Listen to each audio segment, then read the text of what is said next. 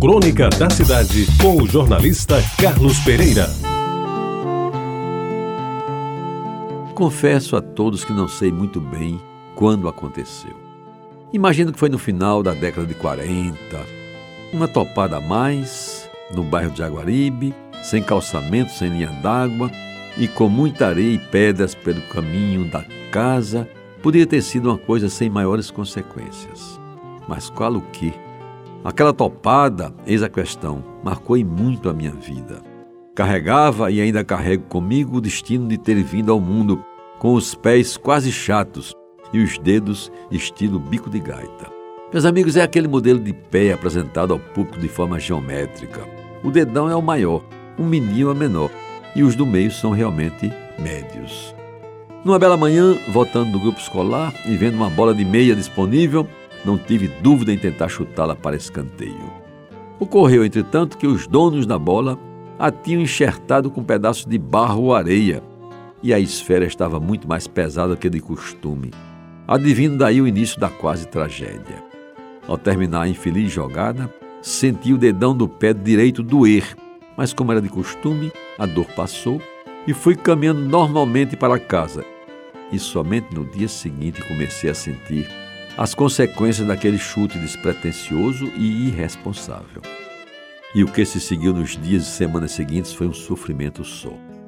Sim, não pense que é excesso, pois naquele tempo me senti um inválido com todas as consequências daquele ato. Primeiro, pelo tamanho que a unha do dedão assumiu.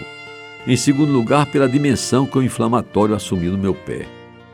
Quem o visse de perto pensaria que ali estava uma daquelas aberrações da natureza que naquela época o fotógrafo Ariel Farias costumava exibir no seu estúdio ali na rua Miguel Couto. A unha estava maior do que o dedo e o dedo parecia do tamanho do pé. Era uma marmota, definia minha mãe, e eu sempre queria saber o que significava a palavra marmota. A minha tia Nazinha, que era também a minha madrinha, passou a cuidar de mim e da minha unha inflamada.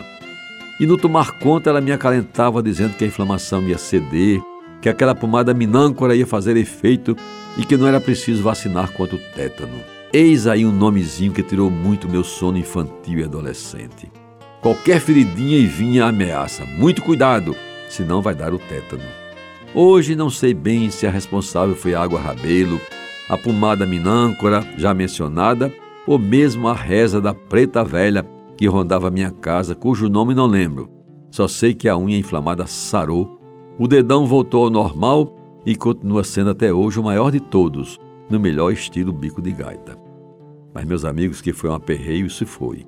E eu pensei até que ia morrer em consequência da inflamação. E naquele tempo eu já pensava, mas que morte em glória. Graças a Deus, isso não aconteceu.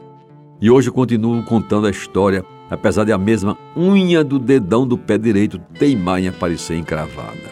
Mas agora, sob os cuidados especiais de Kátia, uma competente podóloga, dela fica uma vez por mês somente a lembrança de uma dorzinha agora plenamente suportável.